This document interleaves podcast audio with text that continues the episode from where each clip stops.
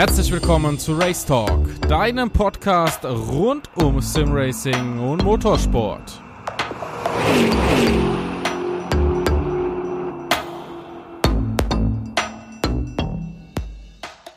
Diese Ausgabe entstand mit freundlicher Unterstützung der VLN Fanpage.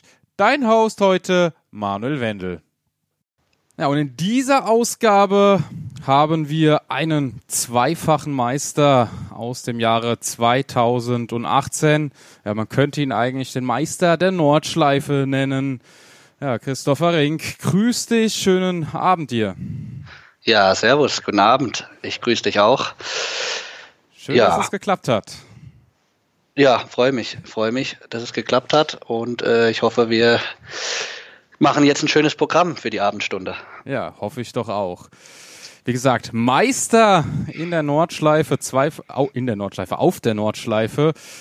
RCN, VLN-Meister, also fast alle Serien auf der Nordschleife gewonnen, die es da gibt, so gefühlt, ne?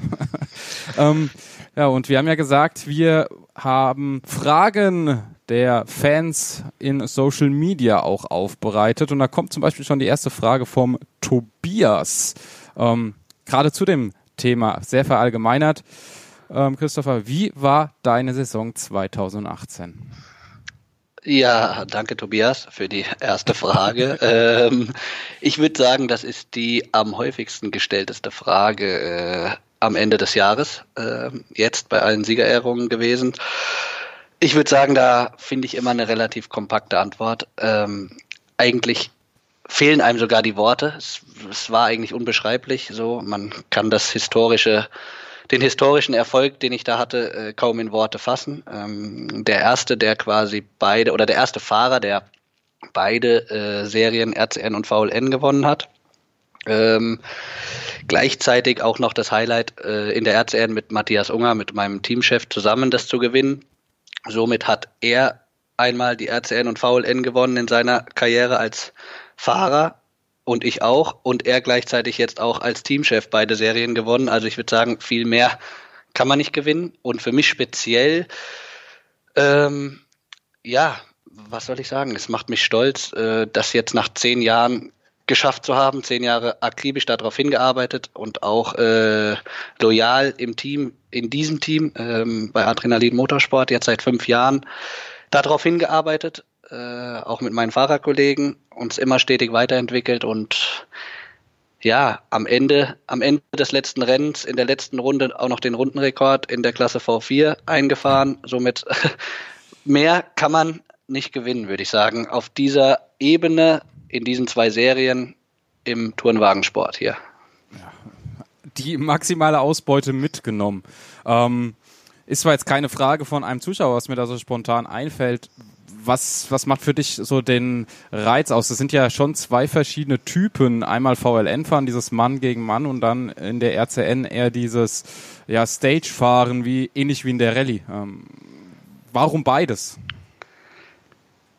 Ah, gute Frage, schwierige Frage, sage ich ganz ehrlich, weil ähm, zeitlich war die RCN in diesem Jahr nicht geplant. Äh, kann ich ganz ehrlich sagen und kann ich auch ganz ehrlich zugeben, ist auch kein Geheimnis für alle, die äh, ein bisschen im Thema involviert sind, auch teamintern und äh, so Fahrer intern. ähm, das hat sich eigentlich ergeben dadurch, dass Matthias Unger die Chance gesehen hat, in der RCN den Titel zu holen und auch akribisch die Klasse beobachtet hat, die Konkurrenz beobachtet hat und wir uns dann irgendwie zusammengetan haben und dafür entschieden haben, äh, quasi ab RCN 2 äh, das zu probieren, weiterzufahren. Mhm ähm, mit der Option, wenn es jetzt ein, zweimal schief geht und sowieso die Streichergebnisse aufgebraucht sind, dass wir dann eigentlich aufhören könnten. So war der, so war, so war der Plan, äh, weil, weil ganz klar war, äh, nur der Titel eine Option.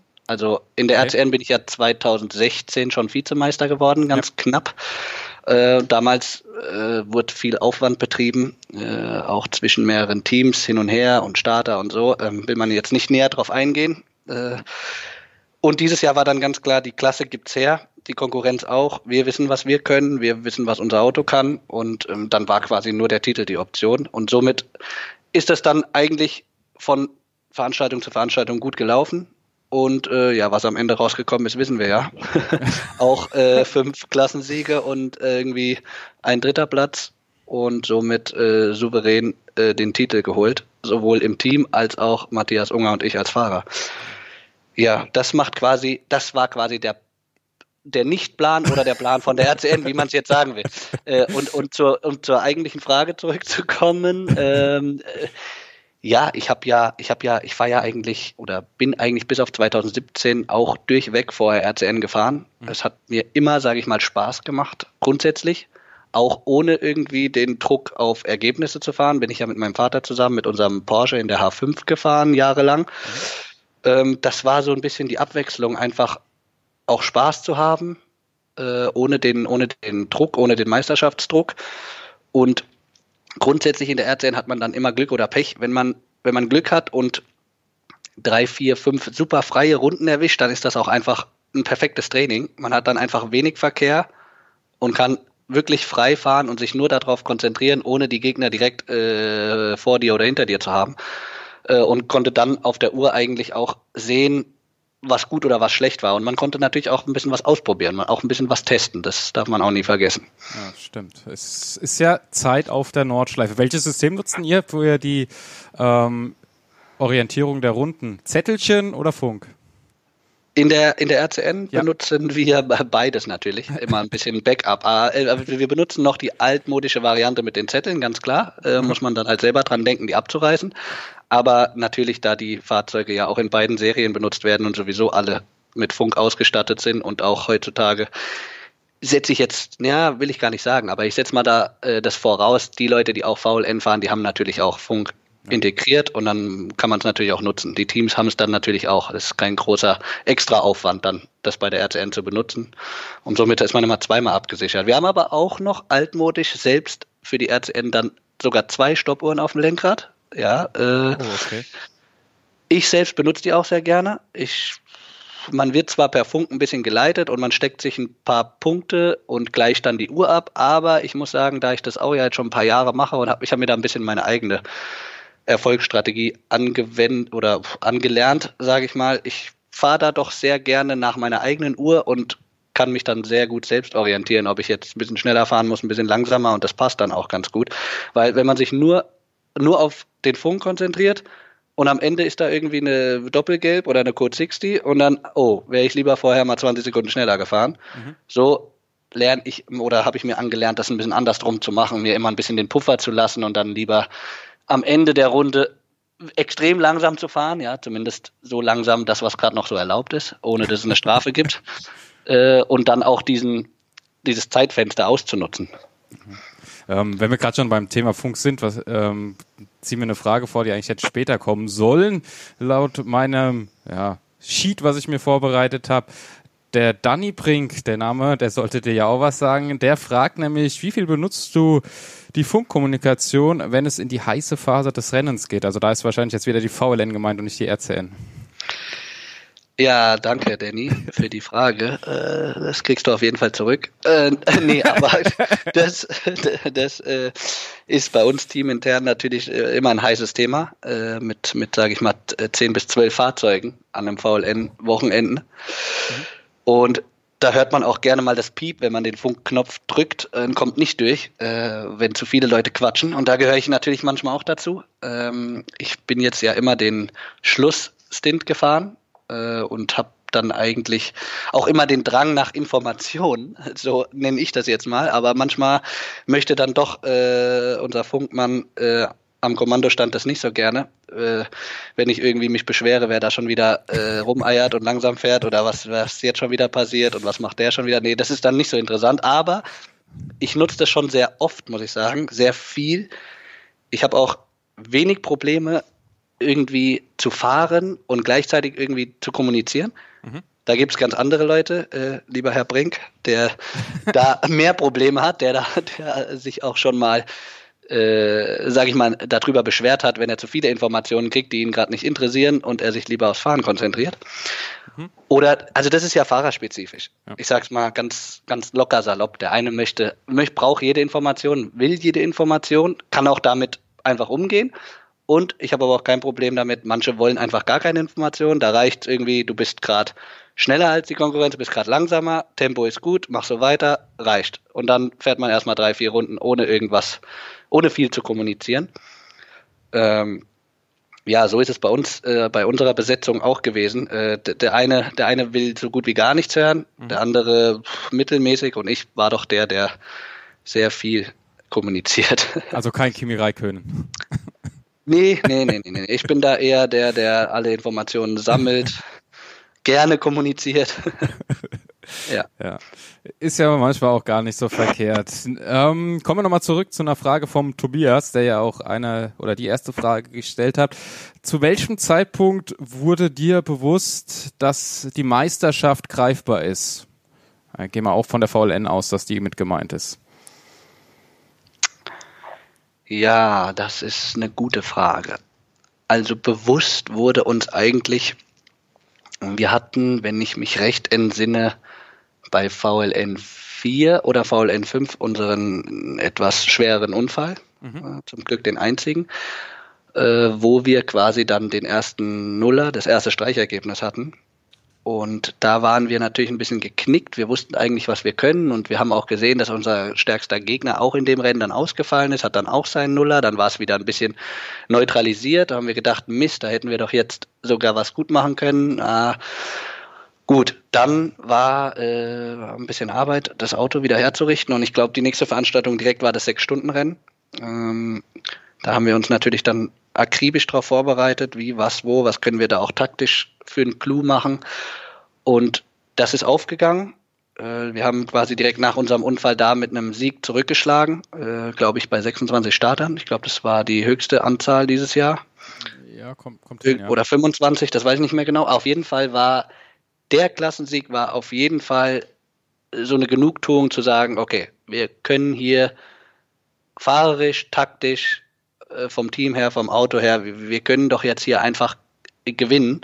Das ist doch, das können doch klappen irgendwie. Also da war so das erste Mal der Gedanke, hey, wenn wir einfach so weitermachen mit dem Paket, was wir können, dann können wir uns fast nur selbst schlagen. Also dass wir, dass wir, dass wir einen harten Kampf hatten mit mit äh, mit einem anderen Gegner, ist ja klar. Also wir haben uns auf der Strecke auch drei, viermal innerhalb von einer Sekunde äh, oder zwei Sekunden am Ende haben uns da getrennt. Aber wir wussten, wenn wir gar keine Fehler machen und alles gut läuft, können wir immer aus eigener Kraft gewinnen. Und das war dann so der erste Moment. Also dann doch schon in Anführungszeichen relativ früh. Ja, ja, äh, man hat daran gedacht. Das ist, das ist ja kein Geheimnis. Wir haben natürlich von Anfang an, von Anfang des Jahres auch äh, mit dem Titel gespielt. Also nicht jetzt von Rennen zu Rennen gesagt, wir holen den Titel, wir holen den Titel. Aber das Auto, die Fahrerbesetzung, das Team, wir waren ganz klar, schon bevor das erste Rennen angefangen haben, wir gesagt, wir würden, das ist schon unser Ziel. Also man muss ja Ziele haben, Träume haben, Ziele haben. Klar. Wenn man nicht so da dran geht, äh, dann wird sowieso nichts. Also haben wir gesagt, wir, wir, das kann nicht so schlecht sein. Das war schon letztes Jahr nicht so schlecht. Äh, was ist an Konkurrenz gekommen? Was hat sich an den Autos geändert? Mit, da gab es ja auch eine Reglementsänderung von 17 zu 18. Äh, so, also man muss dann so ja an die Sache rangehen. Und dann, wie gesagt, das erste Rennen ganz knapp äh, Zweiter und das zweite Rennen dann ganz knapp gewonnen. Und dann haben wir gesagt, okay, das wird jetzt hier ein Zweikampf. Die Starter geben es allerdings her, äh, Meister zu werden. Wir dürfen uns nur nicht die ganze Zeit die Siege wegnehmen. Und es darf nicht noch irgendein Dritter oder Vierter dazwischen äh, fuschen. Ja, und so hat sich ja dann auch das ganze Jahr über ergeben. Natürlich kam dann bei VLN 8 mit der ganzen Protestsituation, äh, gab es natürlich den Rückschlag, dass man äh, den Titel begraben hat, ähm, äh, zumindest durch das ganze Durcheinander. Ähm, ja, aber zu der, zu der äh, Frage zurück, ganz klar, wir hatten das Ziel vor Augen schon vor der Saison und nach dem Sieg beim Sechs-Stunden-Rennen haben wir gedacht, hm, das kann was werden, wenn das so weitergeht jetzt.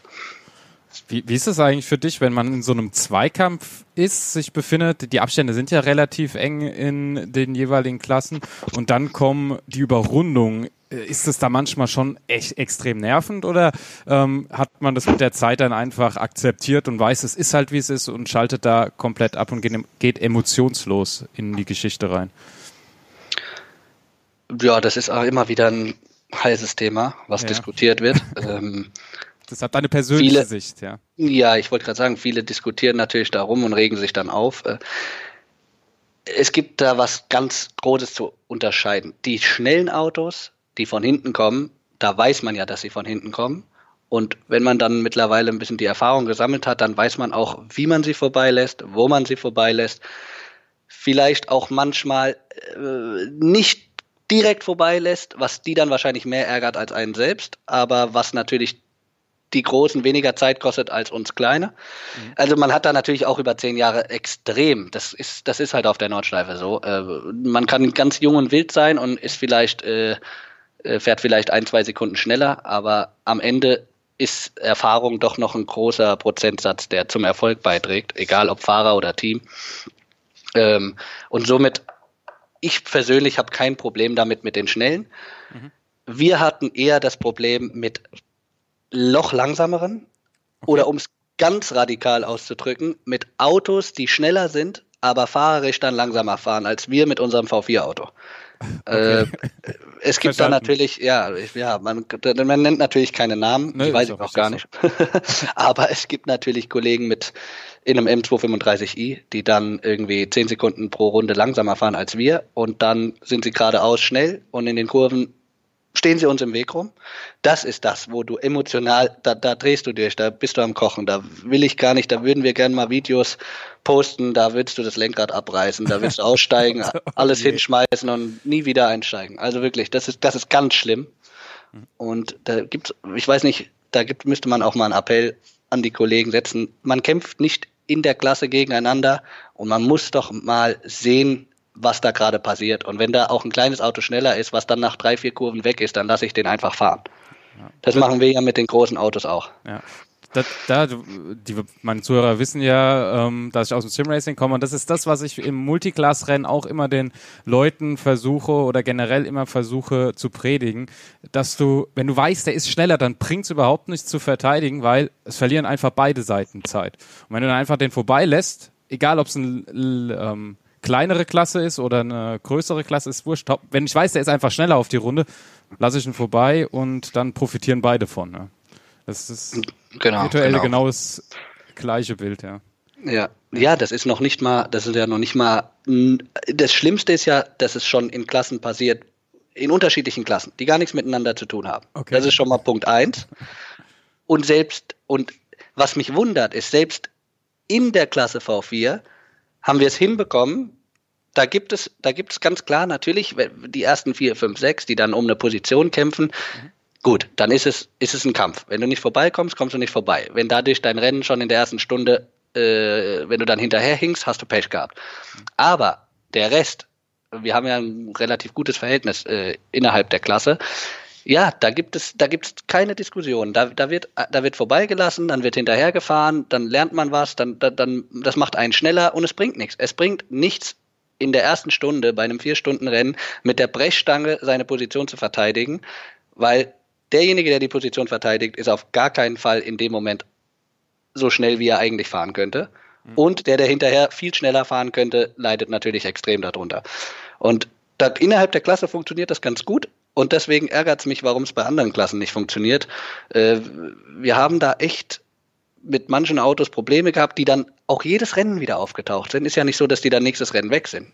Die Autos ja. haben dann eine gewisse Geschwindigkeit auch, äh, gewisse Klassen, ein, zwei andere Klassen, die fahren ungefähr unser Tempo. Mhm. Dann entscheidet aber wirklich, fährt da ein Topmann drauf, dann fährt er vielleicht fünf Sekunden schneller als wir und ist überhaupt kein Problem. Den siehst du und hörst du nicht. Aber fährt da jemand drauf, der vielleicht für das Auto fünf Sekunden langsamer fährt, als das Auto kann, und dann ist das genau das Problem. Das Auto kann schneller und da, wo wir unsere Zeit gut machen müssen, hält er uns auf. Und da, wo wir eh nicht schneller können, fährt er halt geradeaus weg. Ah, und so hast du rundenlang Probleme manchmal mit anderen Leuten.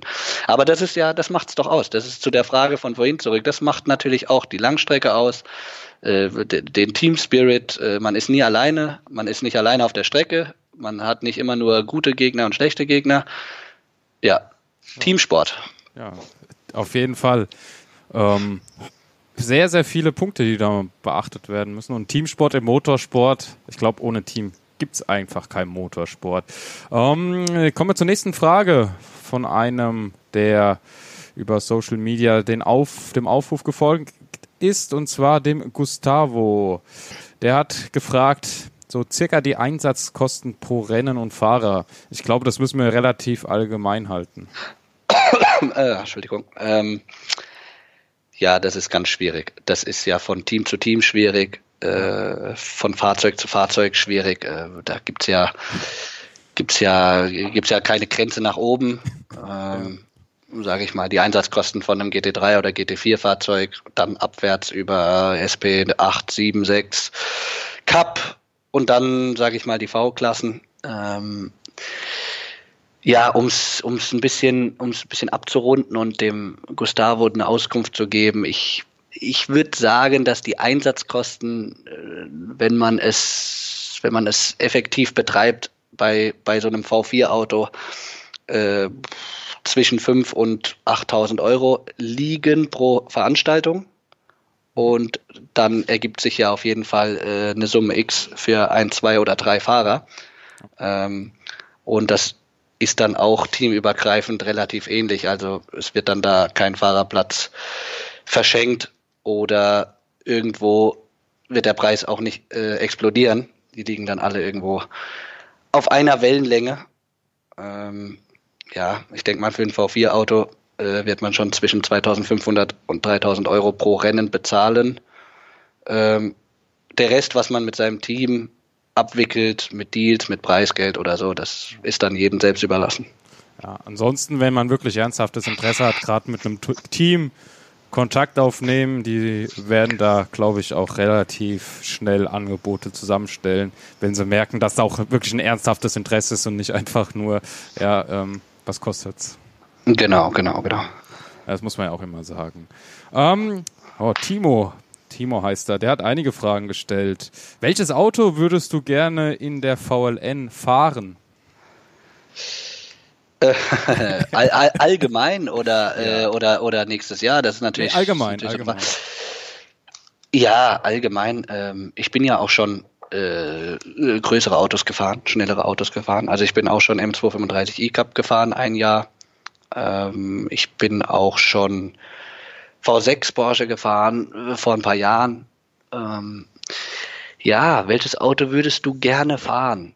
Der Ziel, äh, dass der Traum von uns allen wird eigentlich ja wohl äh, ein GT3-Auto sein. Äh, das muss, muss der Anspruch sein. Dass das natürlich finanziell nicht realisierbar ist, ist auch klar. Ähm, aber um auf jeden Fall mal in realistischen Fakten zu sprechen, jetzt seit zwei Jahren ist dann wohl das GT4-Fahrzeug doch das, wo ich denke, was Spaß macht, vom Preis-Leistungs-Verhältnis vielleicht gerade noch so möglich ist und ähm, den wird man dann doch schon gern bewegen, ja. ja die Einsatzkosten von einem GT3, boah, ich habe da mal Zahlen gehört, da äh, bin ich fast rückwärts umgefallen. Allein die Einsatzkosten. Ähm, ja, das, das muss man erstmal tragen können. Ähm, aber auch der Manuel Metzger hatte ja gesagt, da, da darfst du auch nicht zu früh dran. In deinem Fall, ich glaube, ich ist es nicht zu früh. Vielleicht noch eine Klasse dazwischen, ähm, weil er ja auch gemeint hat, dieser, dieser Schritt ist einfach extrem hoch in dem Podcast, den ich mit ihm hatte. Von einem, in Anführungszeichen, langsamen Fahrzeug dann in einen GT3, weil einfach alles so schnell geht, du viel schneller reagieren musst. Ähm, da muss man sich halt auch erst dran gewöhnen und deshalb sind manchmal Zwischenschritte auch gar nicht so verkehrt. Genau, genau, genau. Aber wie gesagt, die Einsatzkosten, ich bin fast, fast umgefallen. Ja, das ist, das ist, das ist schwierig. Ja.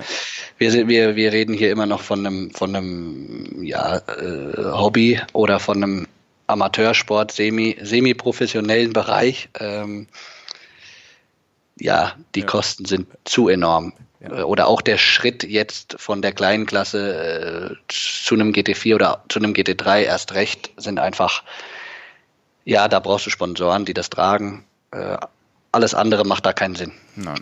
Da sind ja noch mehr Sachen mit verbunden als ähm, nur Startgeld, Einsatzkosten. Da kann ja noch ein bisschen was anderes auf einen zukommen. Ähm, darf man auch nicht vergessen. Nächste Frage vom Timo. Wie siehst du die Entwicklung der VLN? Das ist eine gute Frage. Ähm, jetzt als VLN-Meister darf ich natürlich nicht, nichts Falsches sagen. ich glaube, da gibt es keine falsche Antwort. Ähm, ist ja eine persönliche. Genau, genau. Ich beziehe das auch jetzt mal ganz persönlich auf meine Meinung. Ja. Es gibt, es gibt positive Entwicklungen und es gibt ganz klar auch negative Entwicklungen. Ähm, wie, ja, wo fange ich an?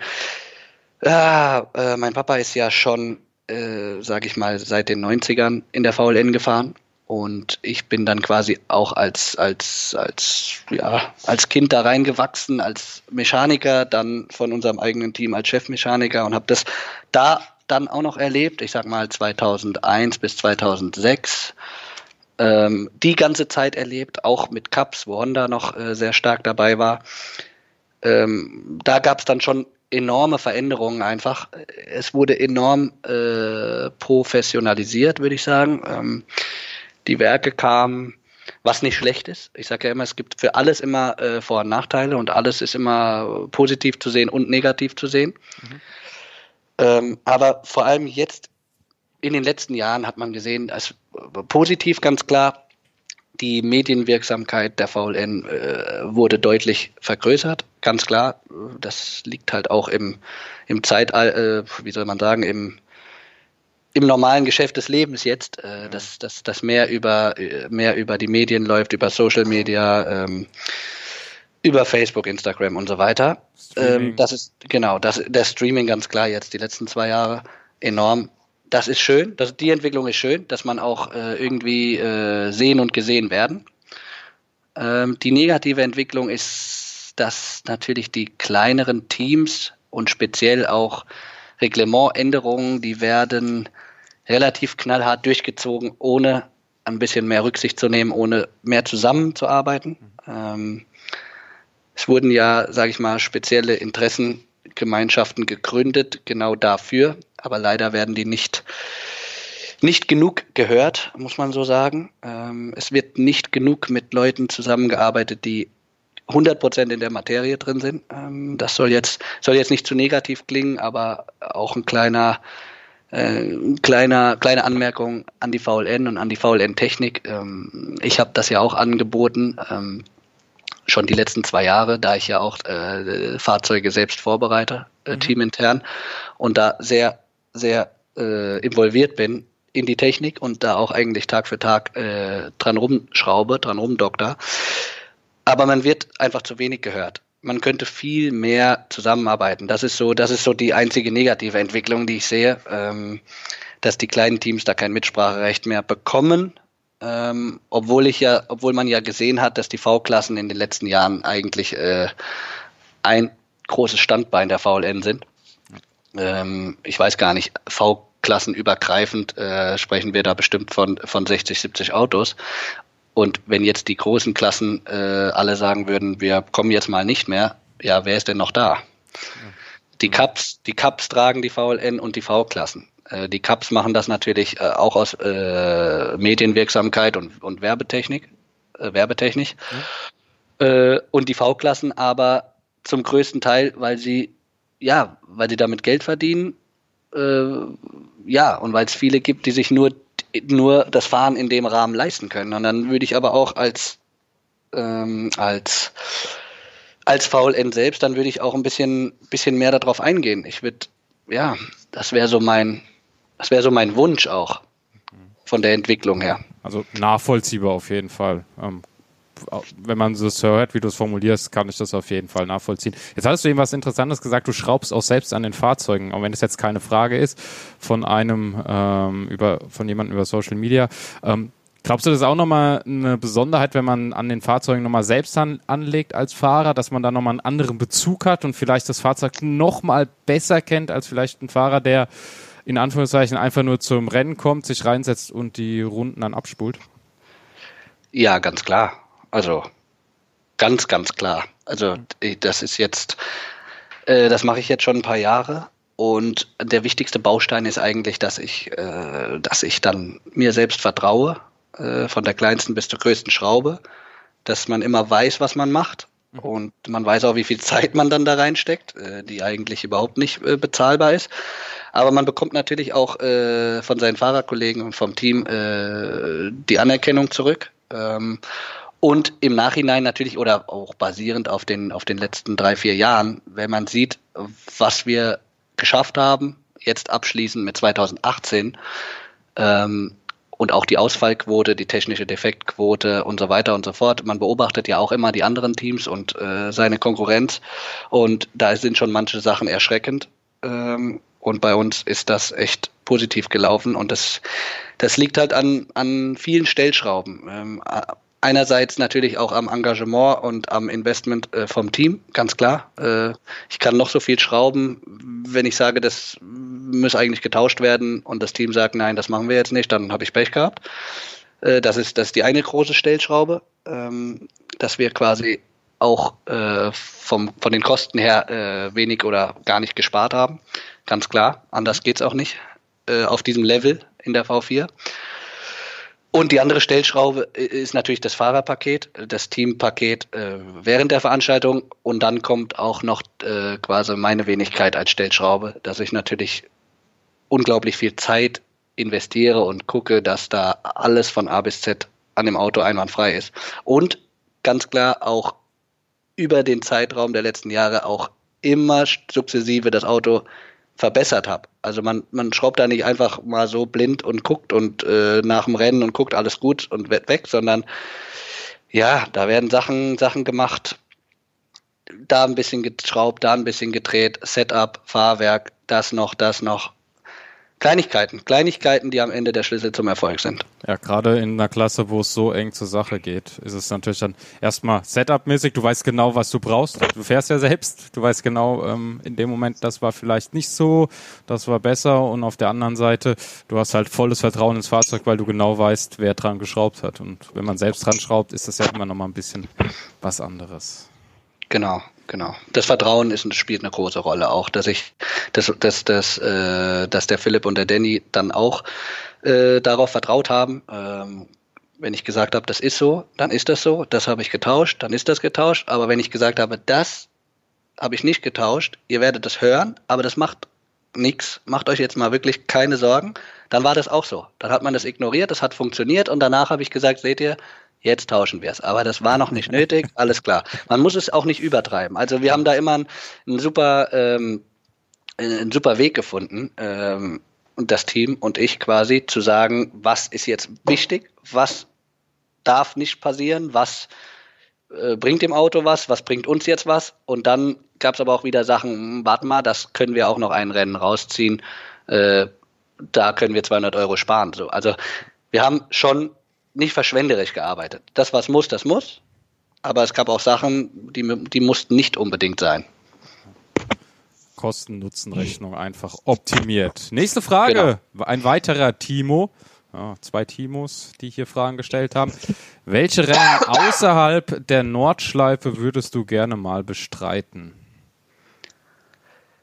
Äh, ja, ich würde natürlich gerne mal, ähm, ich würde gerne noch ein paar 24-Stunden-Rennen fahren äh, im Laufe, im Laufe meiner Laufbahn, ja. Äh, falls jetzt zufällig jemand zuhört, der mich äh, in die Emiraten einladen würde, wäre ich sehr dankbar. Nee, Spaß beiseite. Aber ähm, wir hatten in den letzten Jahren äh, ein paar Anläufe gestartet, auch teamintern, aber das hat sich dann nicht ergeben. Mhm. Ähm, ja, klar, Dubai wäre auf jeden Fall einfach auf der Wunschliste, egal wie. Ähm, ja, es gibt natürlich auch andere Veranstaltungen. Also es gab ja jetzt auch noch andere 24-Stunden-Rennen in Barcelona oder Kota. so. Kota, ja. Klar, einfach Langstreckenrennen, das sind, ist ja so, das ist so auch so mein, mein Spezialgebiet äh, irgendwie. Und dann ist es auch gar nicht so entscheidend, mit welchem Auto, sondern man würde dann immer natürlich versuchen, ein Konzept zu finden, irgendwie eine Klasse und wo kann man auch vorne fahren. Also jetzt ganz zum Spaß irgendwo hinterherfahren, das brauche ich auch nicht mehr. Aber grundsätzlich mit einem guten Paket äh, mal so auf die Reise gehen, das wäre auch ganz schön, ja. Ja, auf jeden Fall nachvollziehbar. Langstreckenrennen ist ja auch ein bisschen mehr Taktik. Sprintrennen ist halt, gib ihm und hoff, dass du heile heimkommst, wenn du jetzt mal so ein bisschen auf die TCR gucken würdest. Ähm, ja, ist genau. Ja viel Kleinholz. ähm, nächste Frage vom Timo, vom zweiten Timo. Was hältst du vom DMV BMW 318 Ti Cup? Ja, da halte ich sehr viel davon. Ähm, man mag es nicht glauben. Ähm, wenn man jetzt, wenn man mich jetzt nicht kennen würde oder Wenn man das nicht weiß, ähm, würde man ja jetzt nicht unbedingt den 318 Ti Cup äh, mit der RCN und der VLN verbinden. Aber für mich äh, hat der 318 Ti Cup eine ganz, ganz emotionale und spezielle Bedeutung. Ähm, ich bin dort noch nie, äh, also ich bin da noch nie quasi die, die Meisterschaft mitgefahren ähm, oder mehrere Veranstaltungen am Stück.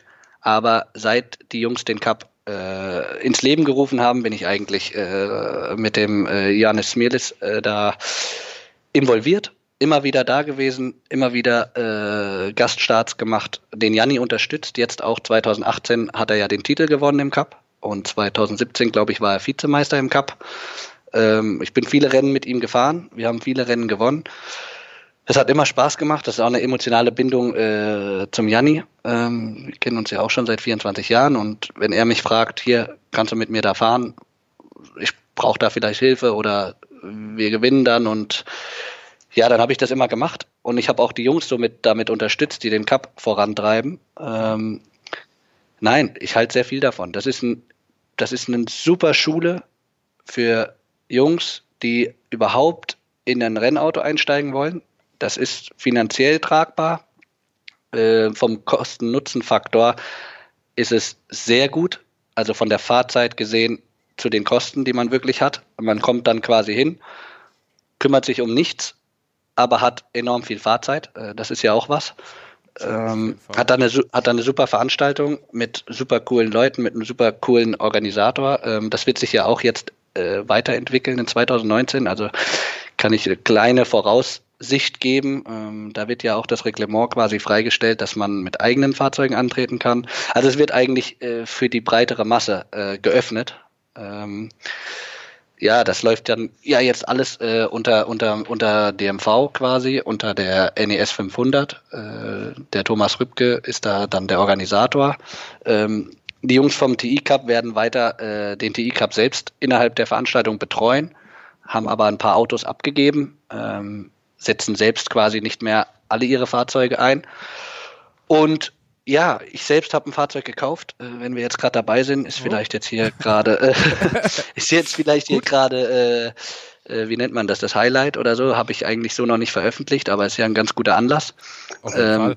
Freut mich. Der, der, der Janni Smirlis und ich, wir haben quasi beide ein Auto gekauft. Mhm. Wir wollen damit auch ein bisschen äh, Jugendarbeit machen. Wir wollen äh, bei uns im Verein auch äh, vielleicht ein paar Leute fördern, das zu machen. Wir wollen die Autos auf jeden Fall einsetzen.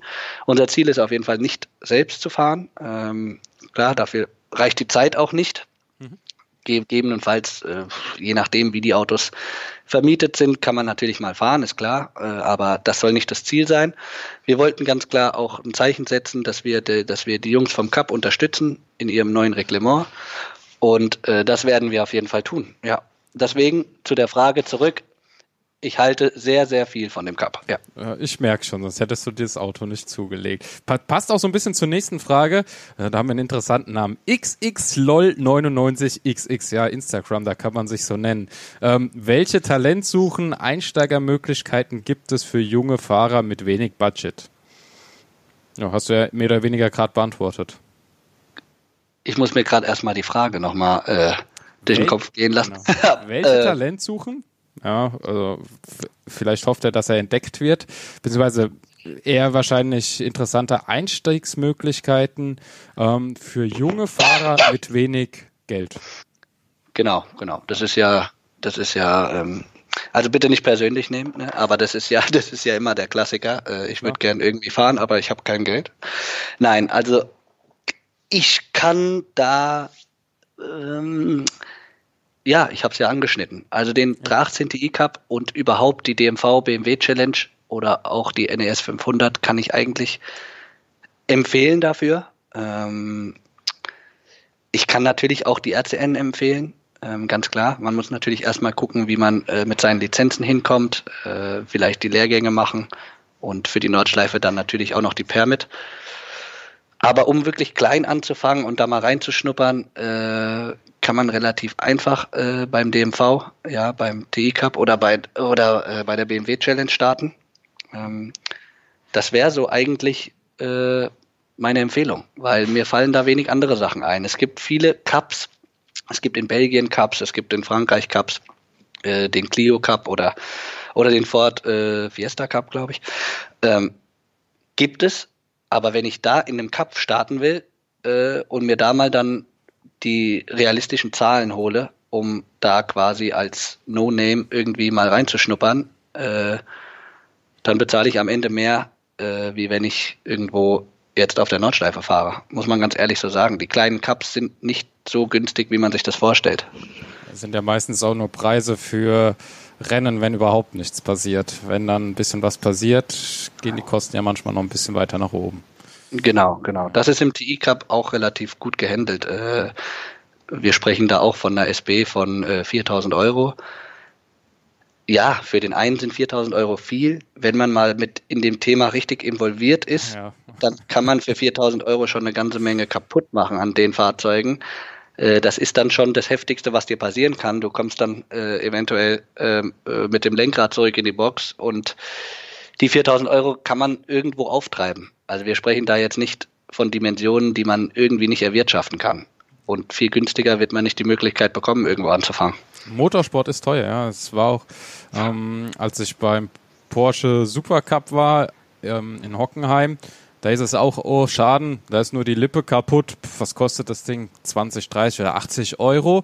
Da wurde unter das Auto geguckt und dann war auf einmal eine Summe da, da hättest du dir einen Neuwagen für kaufen können. Ne? Also, ja, das geht schnell. das geht schnell.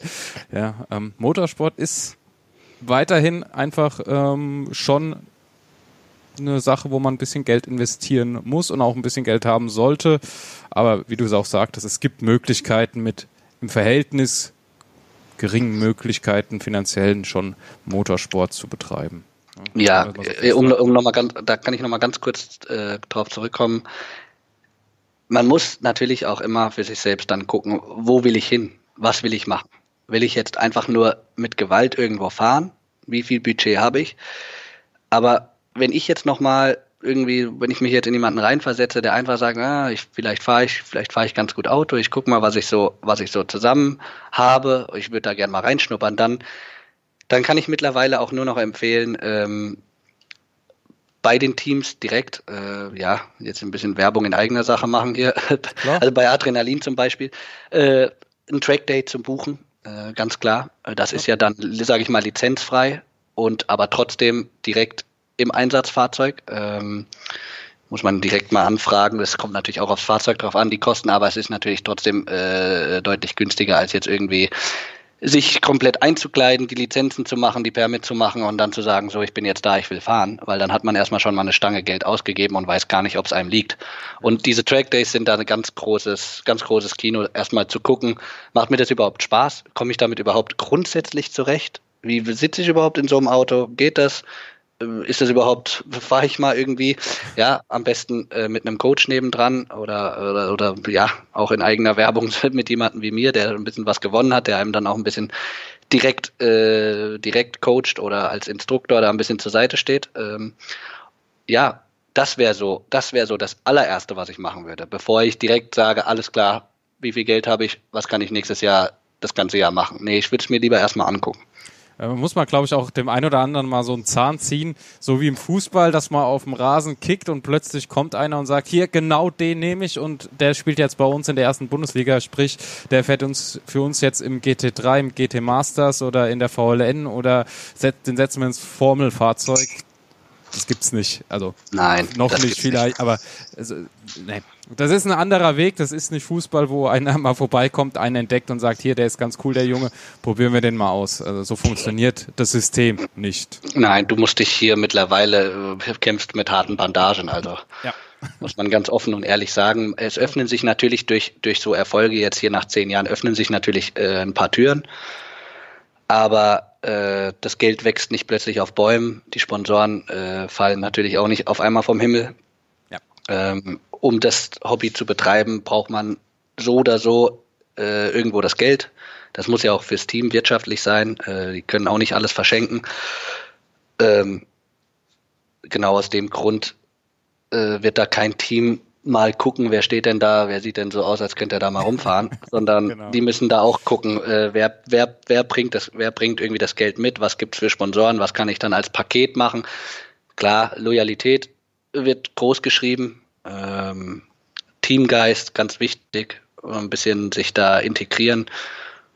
Ja, und dann kommt man vielleicht Stück für Stück weiter. Ähm, jetzt als Beispiel an mir gesehen, äh, natürlich arbeitet man dann nach fünf Jahren mit dem Team anders als am Anfang. Das ist ja klar. Das ist ja auch in der Firma so. Also wenn ich da anfange, dann äh, äh, bin ich Person X und nach fünf Jahren äh, bin ich halt vielleicht schon der Christopher oder so und dann ist man drin.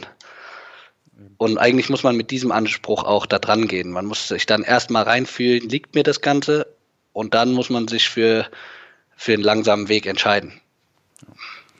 Auf jeden Fall. Das sollte man sich jetzt mal zu Herzen nehmen, an alle Zuhörer. Genau diesen Weg zu Herzen nehmen. Ja, nächste Frage. Ja, wir sind ja schon ein bisschen am Sprechen. Namen, der dir bestimmt auch was sagt. Oskar Sandberg. Und der fragt, wer sind deine Top 3 Gegner in der V4-Klasse? Gute Frage. Ich war ja jetzt schon ein bisschen länger in der V4, deswegen haben die Gegner sich natürlich auch ein bisschen äh, abgewechselt. Mhm. Ähm,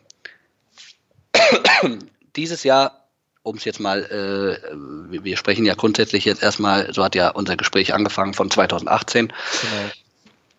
Natürlich der Marcel Mannheller mit seinem Team, äh, Carsten Knechkes und Marcel Mannheller, äh, ganz stark. Äh, Respekt und auch Glückwunsch zu ihren äh, Siegen, die sie eingefahren haben. Die haben sie äh, verdient, ganz klar, aus eigener Kraft äh, gewonnen, uns geschlagen, keine Fehler gemacht ähm, und fahrisch äh, immer ganz weit oben. Ähm, dann würde ich auf jeden Fall ähm, den Thorsten Kratz dazu zählen. Äh, mhm.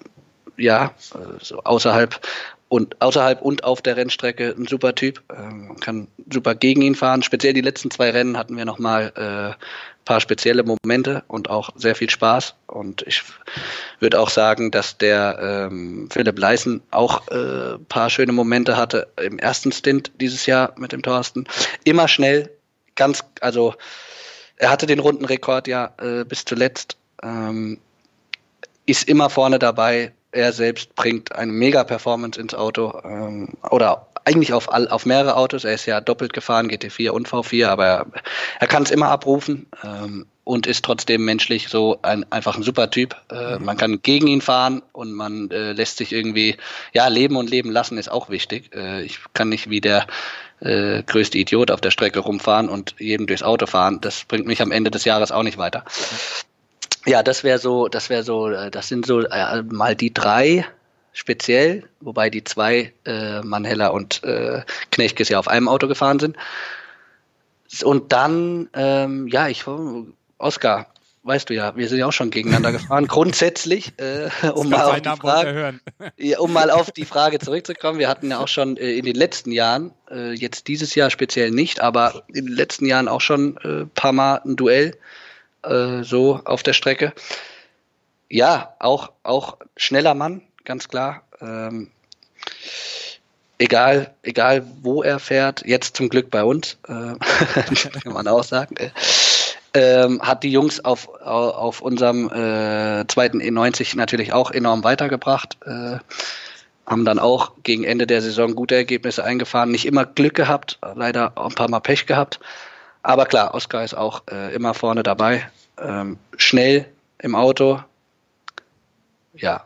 ja. Fährt vielleicht ein bisschen aufs Material. Jetzt muss man ja noch mal einen reindrücken, wenn er zuhört. äh, ist ja klar, auch es gehören halt immer mehrere Sachen dazu. Äh, ja, ganz klar auch, was habe ich für ein Material? Wie gehe ich damit um? Wie fahre ich damit auf, auf einen ganzen Stint, auf, auf äh, auf ein ganzes Rennen. Was machen dann meine Kollegen? Ist ganz klar, da gehören ja mehrere Sachen dazu.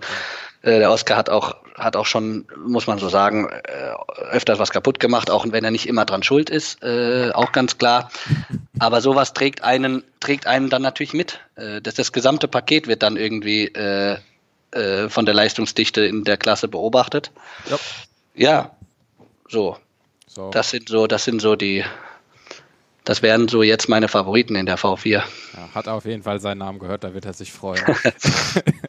Dann haben wir noch eine Frage, diesmal von einer Dame, und zwar von der Andrea. Da hattest du, glaube ich, auch schon so ein bisschen beantwortet, aber wir nehmen sie trotzdem nochmal mit rein. Die Frage, was ist für dich das Besondere in der VLN? Für mich ist das Besondere in der VLN grundsätzlich mal äh, die familiäre Atmosphäre. Mhm. Ähm, natürlich tue ich die Frage dann ein bisschen, bisschen fixieren oder, oder äh, auf, auf, auf jetzt auf unsere Klasse, auf unser Team, auf, auf die V4 und dann auch auf die ganze Konkurrenz äh, spezialisieren. Ich kann natürlich nicht mitreden, was jetzt was jetzt in der unter den GT3-Piloten, wie da das dann so ist und was dann so die Teams, die Werke gegeneinander, da, da will ich gar nicht mit reinreden. Aber wir haben grundsätzlich äh, so ein familiäres Verhältnis äh, bei uns, bei uns im Team, auch mit der Konkurrenz, äh, gibt viele Freunde über die Jahre, natürlich auch, natürlich auch Feinde, klar, ähm, aber man haut sich jetzt nicht die Köpfe ein, sondern das Schönste ist, wenn man auf der Strecke gegeneinander fährt und später bei der Siegerehrung äh, zwei Bierchen zusammendringt ähm, oder bei der äh, Abschlussfeier äh, nach VLN 9 äh, zusammen das Eifelstadel zuschließt. Äh, das, das, äh, das gibt einem dann doch äh, irgendwie wieder so die Motivation, dass das einfach Spaß macht, was man hier macht. Äh, unabhängig von dem, von dem Erfolg natürlich, ist ja auch klar. Aber so, das ist so, das ist so der Reiz. Der Reiz auf der Strecke ist der Reiz natürlich auch äh, mit den schnellen Autos, mit den langsamen. Man muss irgendwie gucken, wie kommt man da durch, kommt man mal besser durch, kommt man mal schlechter durch. Äh, Unfälle, Flaggen, alles, das, das, ganze, das ganze System jetzt über zehn Jahre, äh, das macht dann auch, das macht auch den Reiz aus in der VLN, ganz klar. Also ich fahre nicht einfach 20 Minuten Start, äh, alles was geht, alles Material ist tot und dann äh, ist das Rennen fertig, sondern du fährst sehr viel mit Kopf.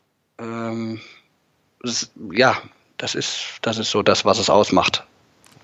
Das ist, wie gesagt, der Reiz der Langstrecke mit Köpfchen fahren hatten wir auch schon das Thema überrunden lassen. Wie lässt du überrunden? Wo lässt du einen überrunden? Oder wo überrundest du selbst? Wie fährst du? Das sind alles so Punkte, die hast du halt im Sprintrennen eher weniger.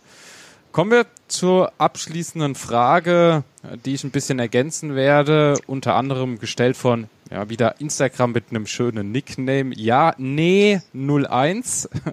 er möchte gerne wissen, ähm, kannst du schon was zum Jahre 2019 sagen? Und da ergänzen wir einfach nochmal Mission Titelverteidigung. Steht die an in der V4-Klasse? Oder suchst du eine neue Herausforderung? Ja, ja, das sollte man so meinen. Ne? Also äh, es gibt natürlich für uns äh, die Eins zu verteidigen, ganz klar. Äh, grundsätzlich in der VLN und in der RCN. Ähm, da bin ich grundsätzlich noch nicht äh, am Ende äh, am Ende der Verhandlung, sagen wir es mal ganz blöd. Ähm, es gibt natürlich Ziele, es gibt Wünsche, es gibt Träume und haben wir ja vorhin schon kurz angeschnitten, es sind nicht alle Träume immer realisierbar. Man muss immer gucken, äh, ja auch äh, der Kosten-Nutzen-Faktor, wo wir da hinkommen.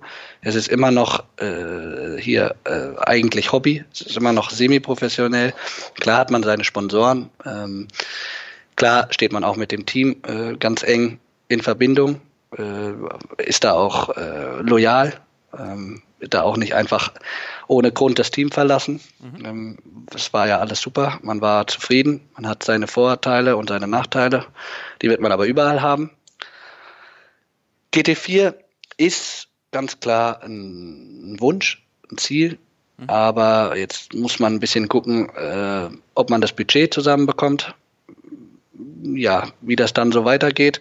Ansonsten gibt es natürlich die Option, ähm, in der V4 wirklich als als äh, ja als also die Eins zu verteidigen und dann auch wahrscheinlich als als ja, Titelverteidiger und gleichzeitig als Favorit wieder in die Saison zu starten. Äh, ist natürlich ein hoher Druck, aber man weiß natürlich dann auch, äh, wie man damit umgeht. Ähm, alles andere wäre dann erstmal Neuland. Ähm, alles andere wäre auch gleichzeitig, jetzt wenn man ein bisschen mehr in der Materie drin ist, ähm, da wäre es natürlich, es wird nirgendwo so einfach sein, äh, äh, auf eine Meisterschaft zu fahren. Ähm, hat ja auch immer ein bisschen was mit den Startern zu tun und auch mit der Konkurrenz zu tun. Und in der GT4-Klasse wird es auf jeden Fall äh, stark sein. Ähm, und ob da jemand sich dann äh, bei neun Rennen irgendwie neunmal durchsetzt, äh, das, das wissen wir nicht, aber äh, man kennt ja auch den einen oder anderen. Ja. Und in der V4 wäre man halt einfach äh, der Titelverteidiger, man weiß, wie es läuft, es lief gut. Ähm, da kommt nicht einfach jemand um die Ecke, der äh, uns jetzt um die Nase fahren würde. Ähm, na klar, haben wir ja vorhin schon gesagt, es gehören tausend Faktoren dazu. Äh, ob du am Ende da gewinnst, ob du jetzt allein schon bei jedem einzelnen Klassensieg gehören äh, zehn Faktoren dazu. Das kann immer ganz schnell in die Hose gehen oder es kann gut laufen. Ähm, aber das war das, was ich so dazu sagen wollte. In der V4 weiß man, wie es läuft. Das mhm. wäre auf jeden Fall eine Option. Der, das Ziel oder, oder der Wunsch oder der Traum, äh, ein größeres Auto zu fahren, ist auch da. Und jetzt geht es eigentlich äh, ja, an die Verhandlungen. Äh, kriegt man das Budget zusammen, wer, wie, was, wo. So sieht's aus. Ja. Ich drücke dir auf jeden Fall die Daumen, egal wo der Weg hingeht. Ähm, es heißt ja immer, wenn man seine Träume im Blick hat und daran arbeitet, gehen sie dann meistens auch in Erfüllung. Ja, geschenkt bekommt man sie auf jeden Fall nicht, aber man muss dafür arbeiten und das machst du ja. Wie gesagt, ich drücke dir die Daumen, egal welchen Weg du einschlägst wenn es die Titelverteidigung mit dem V4 wieder wird, dann da und wenn es ein neues Fahrzeug wird, natürlich auch da. Danke, dass du dir die Zeit genommen hast und ja, es war doch ein schönes Gespräch, muss ich sagen. Ja, sehr gut, hat mich gefreut. Ähm, war super. Vielen Dank an alle für die schönen Fragen. Ähm, Oskar, Danny, kriegt ihr zurück. Wird noch kommen. ja. äh, ja, ansonsten äh, danke Manuel, auch an dich ähm, und an dein ganzes Team. Ja, dann würde ich sagen, äh, ich wünsche euch allen noch einen schönen Abend und äh, ein schönes Wochenende und wir hören auf jeden Fall voneinander. Genau, so ist es. Christopher Rink, das war der Podcast am heutigen Tage. Ja, und wer der nächste ist, das wird demnächst veröffentlicht. Auch da gibt's dann natürlich wieder die Möglichkeit, Fragen zu stellen. Ihr habt gesehen, die werden natürlich dann auch gestellt. Ob wir da noch die vollen Namen nennen, das müssen wir noch ein bisschen klären. Muss man ja ein bisschen aufpassen. DSGVO und der ganze Kram. Ja, es war auf jeden Fall schön und dann bis zum nächsten Mal, bis zum nächsten Race Talk.